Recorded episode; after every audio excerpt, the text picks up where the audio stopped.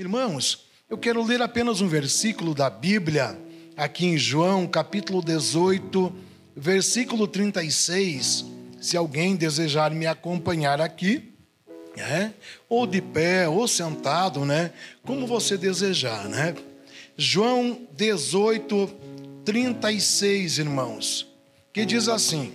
Então queremos deixar esta palavra que está no meu coração, quero deixar para os irmãos, é, nesta ideia de crescimento contínuo diante de Deus durante esse ano. Respondeu Jesus: O meu reino não é deste mundo. Se o meu reino fosse deste mundo, então os meus servos lutariam para que eu não fosse entregue aos judeus. Mas agora o meu reino não é daqui. Amém, irmãos? Podem tomar os vossos assentos, irmãos. Glória a Deus. Irmãos, há poucos dias, poucos dias, né? Se eu não me engano, foi sábado passado.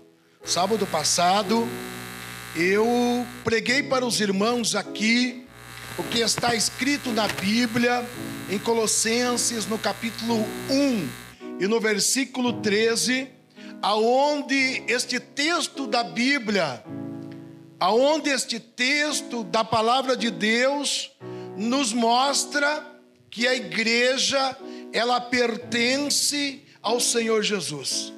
Este texto da Bíblia, em conjunto com demais textos das Sagradas Escrituras, mostram que nós pertencemos ao Senhor. E foi isto que eu preguei há poucos dias atrás para esta igreja, para o povo de Deus aqui nesta congregação que a igreja pertence ao Senhor. Isto aqui, irmãos, é um fato 100% verdade, 100% verdadeiro. Nós pertencemos e somos do Senhor. Glória a Deus. Agora, irmãos, nós observando a palavra de Deus, nós conseguimos entender então diante de tudo isso, que as pessoas que fazem parte desta estrutura, as pessoas que fazem parte desta organização viva, desta organização espiritual através da cruz do Calvário, que cada pessoa que faz parte desta estrutura, desta organização, é uma propriedade exclusiva de Jesus. Você é propriedade, eu sou propriedade exclusiva do reino de Deus. Nós somos o templo vivo do Pai, do Filho e do Espírito Santo de Deus. Então a igreja, como uma propriedade de Deus, que eu preguei para os irmãos há poucos dias atrás, isto aqui, irmãos, é um fato 100% verdadeiro. Louvado seja o nome de Jesus.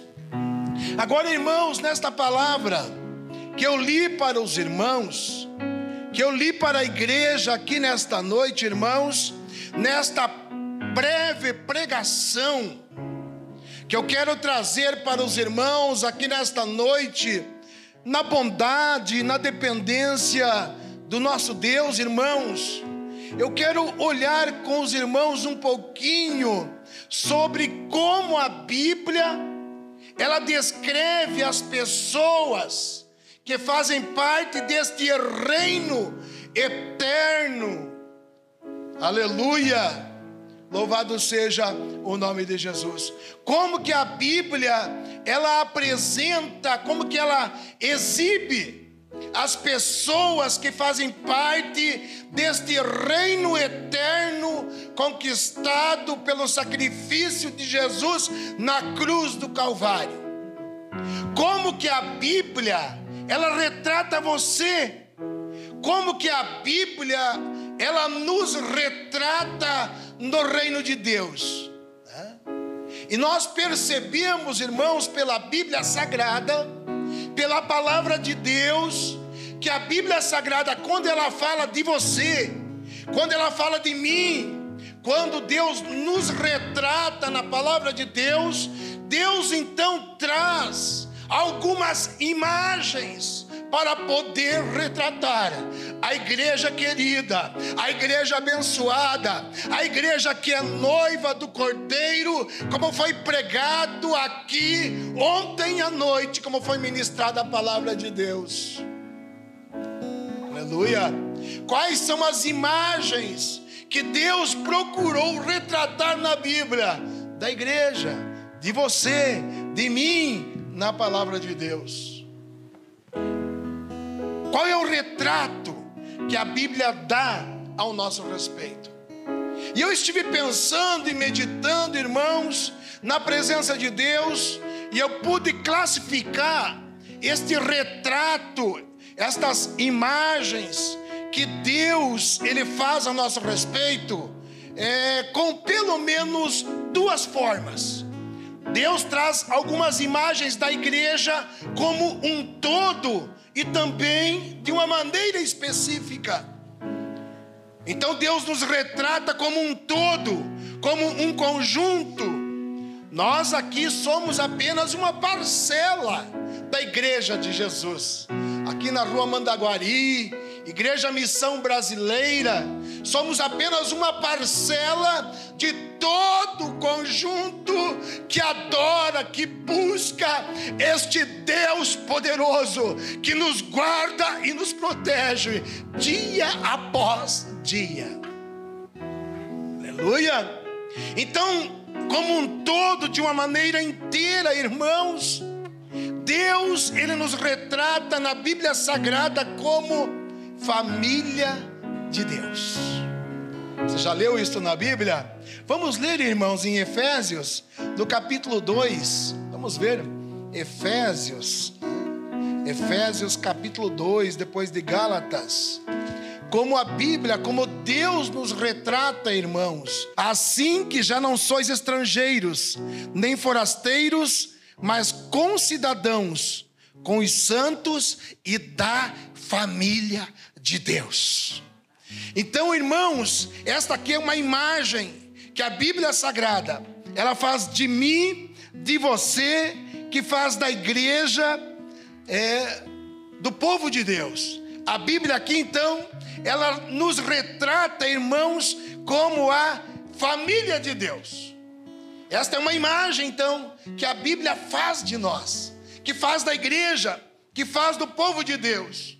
E quando eu olho para este texto aqui da Bíblia, da palavra de Deus, eu acabei me lembrando do Senhor Jesus, que certo dia, a Bíblia diz que certo dia Jesus estava conversando com uma multidão, com uma grande quantidade de pessoas, e a Bíblia Sagrada diz para nós que a família de Jesus se aproximou ali com seus irmãos e com a sua mãe para falar com Jesus, mas eles não estavam conseguindo se aproximar ali de Jesus então alguém trouxe a notícia para o Senhor dizendo para ele que a família dele estava ali fora e que eles tinham alguma coisa para falar para Jesus.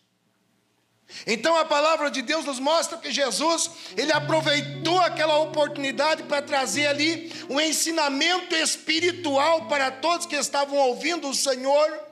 E Jesus pergunta: Mas quem é a minha mãe? Quem são os meus irmãos? E Jesus responde dizendo: Olha aqui, a minha mãe e os meus irmãos estão aqui. Deem uma olhada, são todas aquelas pessoas que fazem a vontade do meu Pai que está nos céus. Aleluia, glória a Deus. Irmãos, eu estava meditando e percebendo na Bíblia, na palavra de Deus, que a vontade de Deus, ela nos conduz a uma afinidade de parentesco no reino de Deus. Aleluia. Glória a Deus. A vontade de Deus nos conduz a uma conexão, a uma ligação no reino de Deus.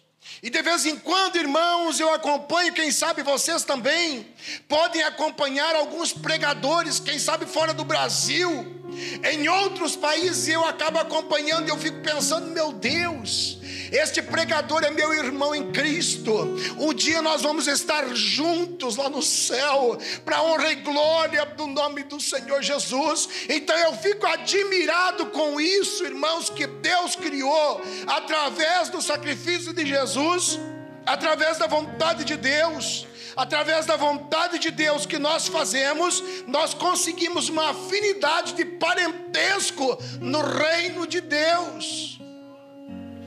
Aleluia! O sacrifício de Jesus nos uniu com uma conexão espiritual através da cruz do Calvário. Enquanto irmãos eu meditava nesta palavra da parte de Deus, eu fiquei pensando o seguinte, irmãos: Aleluia, o Espírito Santo do Senhor. Eu fiquei pensando e o Espírito Santo trouxe no meu coração o seguinte, irmãos e irmãs, o Espírito Santo trouxe no meu coração que é bem provável que dentro das igrejas que formam a igreja haja pessoas divididas. É bem provável que exista pessoas divididas, pode ser pela política, pode ser que haja divisões dentro das igrejas que formam a igreja do Senhor, pessoas que estejam divididas pelo futebol, quem sabe, né? Para quem aprecia futebol, quem sabe tenha pessoas que estão divididas pela própria ciência, irmãos. Porém, como disse aqui Jesus, na vontade de Deus, meus irmãos, nós sempre continuaremos ligados um ao outro como família.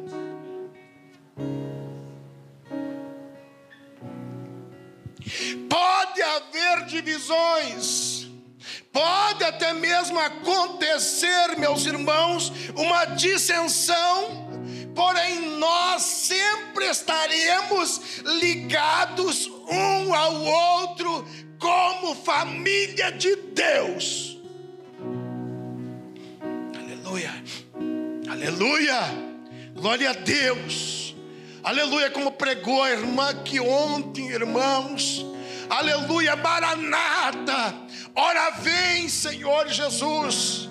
Nós estaremos, como diz a Bíblia, para sempre com o Senhor. Aleluia. Oh Jesus, irmãos, está tendo uma impulsão aqui, viu? Aleluia, que coisa boa é servir a Deus. A igreja, irmãos, como família de Deus. Mas vocês podem me ajudar ainda numa segunda imagem da igreja como um todo, irmãos, de acordo com a Bíblia.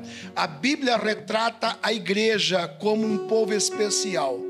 Tito é antes de Hebreus, irmãos. Vamos ler Tito 2, 13 a 15. Vamos ler a partir do versículo 11. Porque a graça de Deus que trouxe salvação manifestou-se a todos os homens ensinando-nos que renunciando à impiedade e às concupiscências mundanas, vivamos de maneira sóbria, justa e piamente neste mundo presente, aguardando a abençoada esperança e o aparecimento glorioso do grande Deus e nosso Salvador Jesus Cristo, o qual se deu a si mesmo por nós, para nos remir de toda iniquidade e purificar para si um povo especial, zeloso de boas obras. Então, como um todo, a Bíblia nos encaixa, encaixa a igreja como família de Deus. Depois a Bíblia traz uma segunda imagem e diz que esta família de Deus é um povo especial. Nós fazemos, irmãos, né, irmão Souza? Né? Nós fazemos parte de um povo especial. É assim que Deus, Ele nos retrata na palavra de Deus. Irmãos, meditando nesta palavra de Deus, eu consigo entender que Deus, Ele precisa ser o centro da nossa vida. Eu consigo entender, irmãos, que Deus precisa ser o centro da nossa vida. E Deus está me trazendo algo no meu coração aqui. Hoje de manhã eu mandei uma mensagem no grupo de jovens, naquele texto da Bíblia que diz que nós não devemos de deixar a nossa congregação como é o costume de alguns. Claro que estamos vivendo essa situação de pandemia hoje, está mais difícil para a gente se relacionar. Mas às vezes eu fico pensando, irmãos, como é que uma pessoa consegue ficar dois, três meses sem congregar com os irmãos, sem congregar com a igreja, irmãos? não sobrevive, irmãos, não sobrevive espiritualmente. Aleluia. Não consegue sobreviver, irmãos. A pessoa que não comparece na congregação para congregar com a igreja, para congregar com o povo de Deus.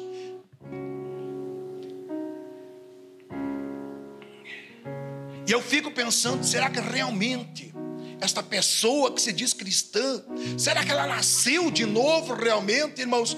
Porque Deus, se você tem uma paixão por Deus, se Deus está no centro da nossa vida, a gente tem vontade de adorar, aleluia, a gente vem para a igreja, a gente se alegra com os irmãos, a gente oferta, a gente glorifica a Deus.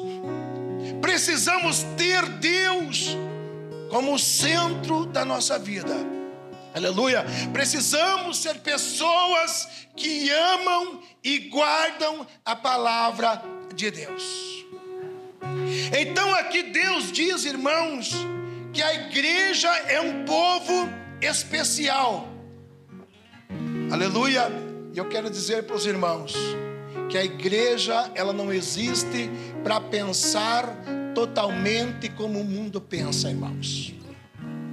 Nós não existimos para agir, escute só, totalmente como o mundo age, porque temos as nossas atitudes que são benéficas, que são possíveis.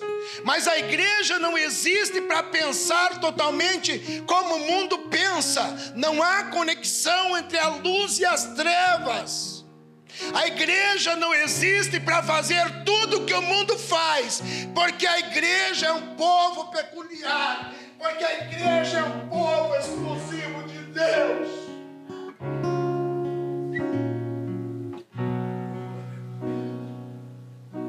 Aleluia, aleluia, aleluia. Nós não existimos para agir totalmente como o mundo age. Nós não fazemos, irmãos.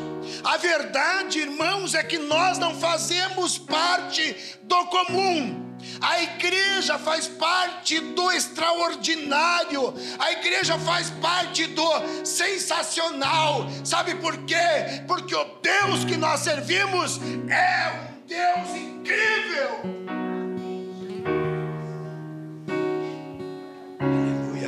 Ele tem cuidado.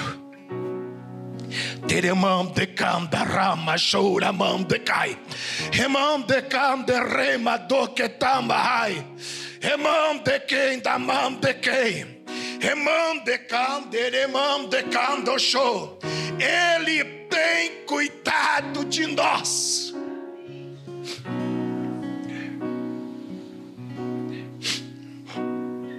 Ele tem cuidado da tua esposa.